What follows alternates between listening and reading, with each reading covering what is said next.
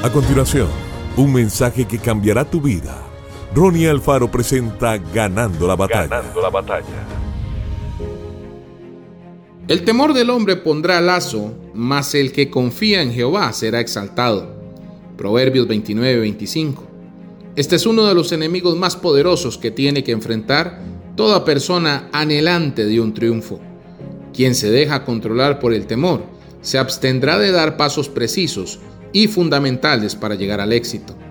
El temor aparece como una de las más determinantes causas del fracaso y su misión específica es hacer que las personas se desvíen del propósito para el cual Dios las envió al mundo.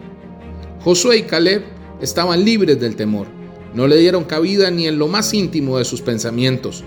Sabían que era contrario a la fe y que como siervos de Dios no podían permitirlo en ellos ni por un solo instante. Es necesario llenar nuestra mente de los pensamientos de Dios, revelados en su palabra. Todo aquel que ha entrado en la dimensión de la fe ya posee una mente renovada, donde puede mirar las circunstancias a través de los ojos de Jesús. No se dejan intimidar por la apariencia de las cosas, sino que dentro de ellos existe una poderosa motivación, una gran confianza y una plena certeza de triunfo, pues saben que el Señor está de su lado y que Él no los dejará caer en manos de sus adversarios. Recuerde, el temor, más que una sensación, es la manifestación de un espíritu demoníaco, pero al recibir la palabra de Dios, ésta nos hace libres.